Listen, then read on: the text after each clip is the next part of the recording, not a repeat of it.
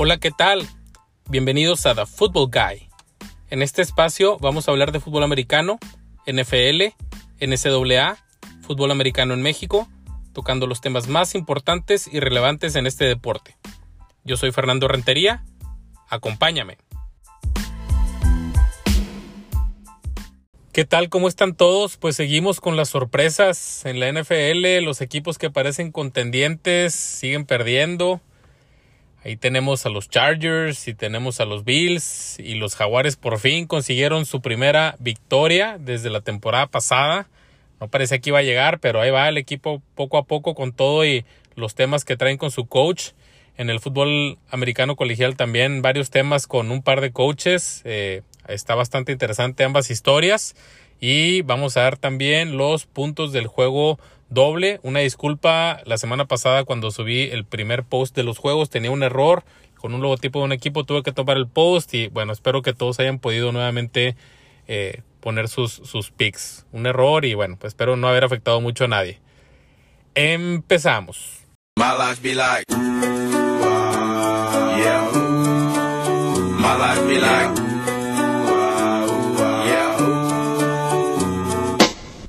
Finalmente llegó la ansiada victoria de los Jaguares de Jacksonville, que bueno, han tenido una temporada bastante difícil. No habían ganado desde el primer juego de la temporada pasada, ni un solo juego. Bueno, pues este lo ganaron de una forma un poquito extraña. De alguna forma, los Jaguares de Jacksonville llegaron a la sexta semana de la temporada sin haber hecho un solo gol de campo. Tenían cuatro intentos y ninguno conectado, pues este fin de semana su pateador Matthew Wright se convierte además en el primer pateador en conectar dos patadas de más de 50 yardas cuando el juego tiene cuatro minutos o menos para terminar. O sea, de locos lo que le, pasa, lo que le pasa a estos equipos eh, que están al fondo de, las posiciones, como los Leones, que he hablado un par de ocasiones en, en, el podcast de que tienen, les pasan puras cosas extrañas. Los Jaguares también con, con datos medio extraños, pero finalmente pudieron ganarle a esos delfines de Miami que no logran levantar y que el rumor cada vez se escucha más fuerte de que van a hacer un trade por Deshaun Watson, se le acaba el tiempo a Tua, no, no, pues no tuvo el resultado que se esperaba, aunque ha estado lastimado, pero pues creo que pesa mucho también la situación donde hicieron, eh, trataron de buscar eh, eh, conseguir mejores posiciones en el draft para poder draftearlo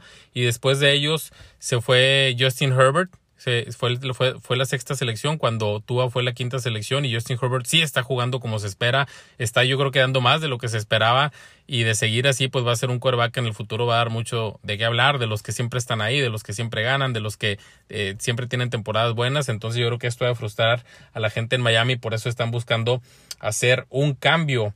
Y el que nos sigue sorprendiendo pues es los vaqueros de, de Dallas, que desafortunadamente en el último pase del juego en tiempo extra, Dak Prescott eh, se lastimó el tobillo, se, se, se volteó y lanzó la pelota brincando hacia atrás y se lastimó nuevamente su tobillo. Eh, afortunadamente tienen un bye para que pueda descansar ese tobillo. Ojalá y no sea nada grave, ya que está teniendo una temporada muy buena y el juego estuvo espectacular. La verdad es que muy buen juego. Dos jugadas al finalizar el partido donde nuevamente eh, Dix interceptó una pelota para tener su séptima intercepción en la temporada. Y dos jugadas después vienen los Patriotas con un pase de 75 yardas. Que, que, nuevamente los puso encima. Entonces, pues bastante movido el juego. La verdad es que juego bastante entretenido. Y antes de brincar al siguiente juego, bueno, Trevon Dix, como yo lo he dicho ya también varias veces, que para mí es el MVP de la, de, la campaña hasta este momento, solamente cuatro corners han ganado el mejor jugador defensivo en la NFL. Esos cuatro corners fueron Rod Woodson en el 93, que tuvo ocho intercepciones. Aunque intercepciones no es lo único, sí es algo muy importante para los corners o para los defensivos, este, para los defensive backs. Y bueno, en el, en el 80, de esos, esos cuatro corners son Ruth Woodson, que en el 93 tuvo ocho intercepciones. Dion Sanders, en el 94 tuvo seis intercepciones. Esto porque no le tiraban, de lo poco que tiraban, interceptó seis. Charles Woodson, nueve intercepciones en el 2009 y Stephen Gilmore, seis intercepciones en el 2019. Entonces, bueno, pues eh, Trevon Diggs tiene siete intercepciones en este momento. De esas siete intercepciones ha anotado dos. Entonces, pues se ve bastante bien, bastante sólido. Si estos receptores, si estos corners con esas intercepciones ganaron el jugador defensivo del año, él con algún par más, unas tres, cuatro más que se pueda, este, que, que, que pueda hacer, pues ya va a estar muy cerca de ser el jugador defensivo del año. Y el otro juego que estuvo muy bueno también, hablando de juegos buenos que se fueron a tiempo extra, el de los Seahawks, que llevaron al límite a los Steelers, se fueron a tiempo extra, ya lo andaban perdiendo los Seahawks en el último, en la última jugada, porque DK, DK Metcalf en un pase que le envían para terminar el juego, para tratar de patear el gol de campo, en lugar de salirse intenta correr, le, le hacen un fumble, lo recuperan los Seahawks y alcanzan a soltar el balón para patear la pelota, y ya en el tiempo extra Gino Smith en un pase ellos recibieron la pelota, intentó correr y TJ Watt, que la verdad es que demuestra porque es el mejor jugador defensivo del año, le tumba la pelota, la recupera a Steelers y la siguiente jugada patean y ganan el juego. De hecho, en, el, en, el, en la cuenta de Instagram les pongo la pregunta de cuál es el mejor de los Watts. ¿A, quién les ¿A quiénes preferirían ustedes tener en su equipo? ¿A TJ Watt o a JJ Watt? Creo que la respuesta para mí sería TJ Watt aunque si los dos estuvieran en su momento, que ahorita es el momento, eh, su, su, prime, así, su, su, máximo momento en cuestión atlética y de conocimiento de TJ Watt, JJ Watt va ya un poco más de bajada porque está más viejo, pero en su momento los dos, pues hubiera sido una muy buena pregunta, ya que los dos la verdad es que son espectaculares. No sé cómo hay ciertas familias también como los de los Bosa que tienen hijos que salen bien buenos todos, o los Dix también, porque eh, Trevon Dix de Dallas y Stephon Dix de, de los Bills son hermanos. Y hablando de los Bills, bueno, pues los Bills decepcionaron este fin de semana. Un juego muy bueno, un juego con siete eh, cambios de líder en el marcador contra, contra los Titanes de Tennessee. La verdad es que decepcionaron los Bills porque usaron una estrategia que no fue al parecer la más adecuada. Dejaron a varios de sus alas defensivas que son jóvenes y que son muy buenos eh, fuera del juego como AJ Espineza y Boogie Basham y los dejaron afuera para tratar de incorporar jugadores más pesados en la línea para tratar de frenar a Derrick, a Derrick Henry. Bueno, pues a Derrick Henry nadie lo puede parar. Corrió para 140 yardas, tuvo tres touchdowns y el hecho de poner gente más pesada en la línea, pues jamás le pudieron poner presión a Ryan Tannehill. Entonces, tanto te corría eh, Derrick Henry como te tiraba Ryan Tannehill. Y bueno, pues aquí está el error. Le ganaron eh, el, el duelo de, de ganó Mike Ravel. Y ni hablar, esos Bills tienen que, eh, como le ha estado pasando a los Chiefs y a algunos otros equipos, a los Chargers que también les pasó esta semana, tienen que regresar y revisar muy bien dónde están cometiendo sus errores, porque esto es lo que diferencia a los equipos realmente buenos de los que no alcanzan a llegar y no logran, alcanzan a llegar y no logran. Esto, por ejemplo, no le pasaría, no le pasaba a los Patriotas eh, cuando estaba Brady y Belichick en su mejor, en su mejor momento. Y hablando de los Chargers, que perdieron contra los Ravens, bueno, los Ravens parece que ahora sí, pues son el equipo completo. Siempre desde que llegó Lamar, como que sí eran muy buenos, pero algo faltaba, algo faltaba. Bueno, ahora se ven muy bien.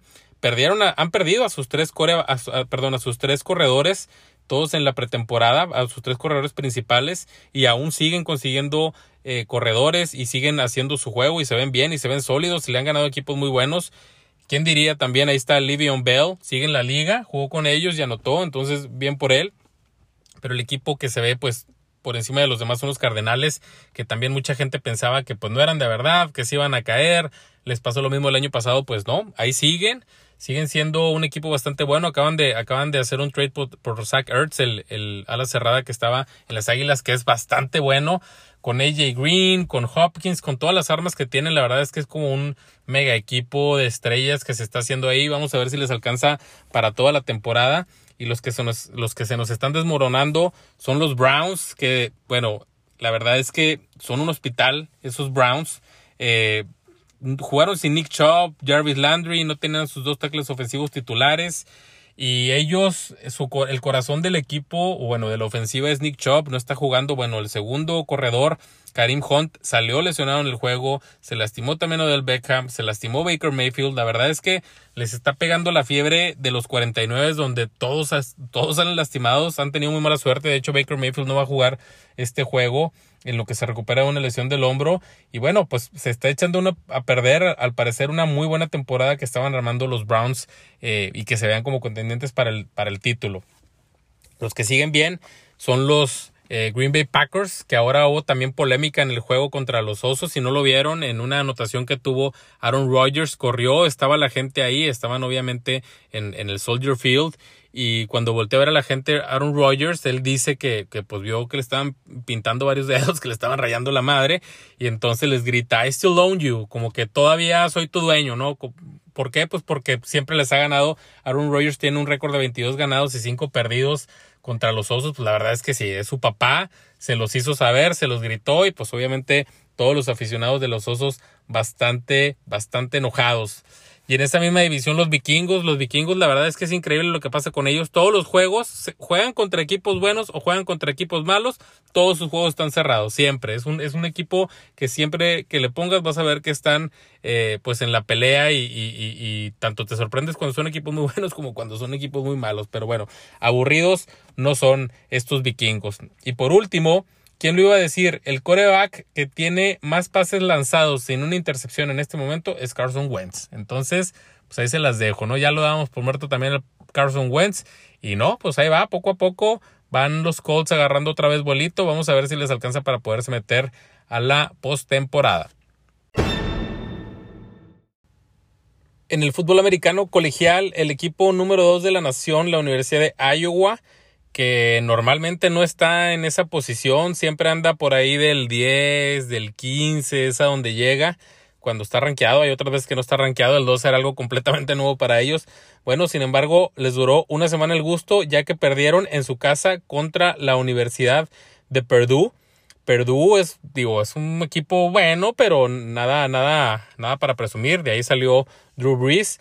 Purdue no estaba rankeado y algo bastante interesante es que la Universidad de Purdue se le da mucho vencer a los equipos rankeados cuando tienen su juego número uno, número uno o número dos de la nación. Son los que tienen el récord de vencer más veces a equipos que están en ese momento rankeados como uno o dos.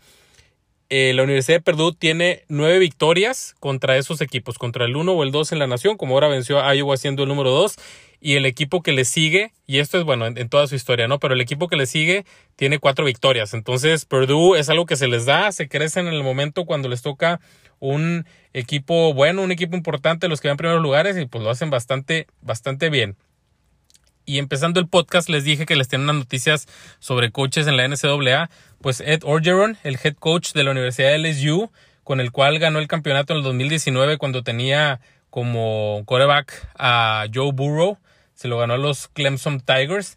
Bueno, pues renunció este, esta semana eh, a su puesto como head coach. Llegaron a un acuerdo con la universidad para terminar la temporada y ya no ser más el coach de la universidad. La verdad es que a pesar de que les dio un, eh, un campeonato hace apenas unos un, par de años, pues mucha gente ya no estaba muy conforme de, con él. Se decían que no era tan buen coach, que él eh, había sido pues muy beneficiado de que le había tocado una camada de jugadores en el 2019 que la gran mayoría están en la NFL y eso fue lo que pues lo hizo realmente ganar el campeonato y fuera de ahí pues no ha hecho más desde esa temporada actualmente eh, cuando ganó sus eh, sus 15 juegos con LSU lleva un récord de 9 ganados y 8 perdidos entonces pues bueno, se va Ed Orgeron. También hay un pequeño rumor que quién sabe si sea cierto o no, que en una gasolinera se topó a una señora embarazada, pero que la vio guapa y ahí medio le empezó a tirar la onda y, y resultó ser que era eh, pues esposa de unos altos oficiales de la Universidad de LSU y bueno, pues también por vergüenza y por todo lo que pasó, pues se decidió eh, hacer a un lado. Quién sabe si esto sea cierto, pero la verdad es que en el campo los resultados ya no se le estaban dando a Ed Orgeron. Y otro, otro tema que hubo con un coach este fin de semana, pues Lane Kiffin regresó a la Universidad de Tennessee. Lane Kiffin fue eh, head coach de la Universidad de Tennessee en el año 2009. Él venía de ser coach de los Raiders, donde también solamente coachó un año y también hubo bastante polémica. Eh, no, no, no, estaban, no estaban contentos con él. Finalmente duró un año en la NFL y se regresó a, colegial. Anteriormente a eso, él había sido coordinador ofensivo de la Universidad de USC, que rompió muchísimos récords, ganaron campeonatos. Eh, durante tres años, cuando él estaba haciendo el reclutamiento fueron el primer lugar en, en, jugadores reclutados con, con, la calificación más alta cuando él lo hacía en la Universidad de USC. Entonces era un coach joven y con bastante, pues bastante fama y, supuestamente era el mejor head coach que había en ese momento. Se fue a la Universidad de Tennessee, duró un año y al año exactamente renuncia para irse a la Universidad de USC. Bueno, pues esto hizo que los estudiantes en la Universidad de Tennessee se enojaran muchísimo, hicieron protestas, quemaron botes de basura, una revuelta el día que, que renunció Lane Kiffin y obviamente pues no es una persona que está, eh, que no es bien recibida en Tennessee, pues regresó a jugar ahora con la, siendo el head coach de la Universidad de Ole Miss contra Tennessee y hubo varias jugadas polémicas. Una de ellas es que eh, en el cuarto cuarto y faltando 54 segundos para que terminara el juego. El juego lo iba ganando Ole Miss 31-26 y Tennessee tenía la pelota. Cuarta oportunidad.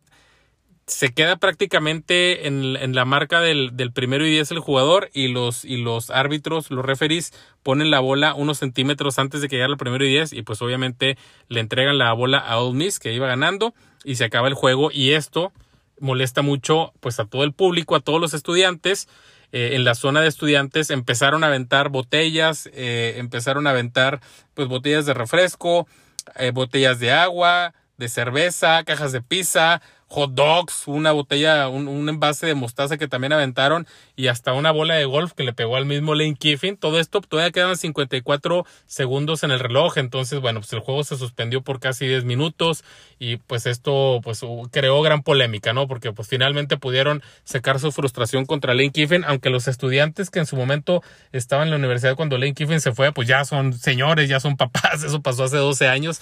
Estos son estudiantes nuevos, pero bueno, está la leyenda de, de Lane Kiffin ahí con ellos. Y el SEC, que es la conferencia a la, cual pertenece la Universidad de Tennessee, multó a, a, la Universidad de Tennessee con 250 mil dólares por aventar objetos al campo. Y también, si vuelve a suceder, van a suspender, eh, bueno, no van a suspender. El siguiente juego, si volviera a suceder, van a tener un juego a puerta cerrada, así como en el fútbol mexicano, o bueno, en el fútbol soccer en general, que, que, que tienen juegos a puerta cerrada cuando castigan a los equipos. Y también, si vuelve a haber un incidente, van a revisar el tema de la venta de alcohol en el estadio. Entonces, bueno, todo tiene consecuencias y ahí lo que pasó esta semana en la Universidad de Tennessee. Juego de la dinámica para los dos puntos esta semana, después de una semana difícil para los líderes la semana pasada. Pocos consiguieron puntos y, muchos que estaban en la media tabla alcanzaron. Bien, se está cerrando el juego. Pues esta semana tenemos el juego entre los Chiefs y los Titanes. Vamos a ver quién puede más. Vamos a ver si los Titanes continúan sorprendiendo y si los Chiefs continúan así medio, medio raros como han estado, no, no, no a lo que nos tienen acostumbrados. Y bueno, pues les deseo mucha suerte a todos.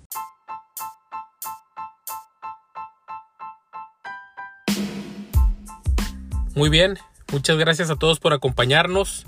Recuerden seguirnos en The Football Guy MX. Si tienen videos de fútbol americano que estén bien tomados y tengan buenas jugadas o sean chistosos, mándenlos para publicarlos en The Football Guy. Y nos vemos pronto.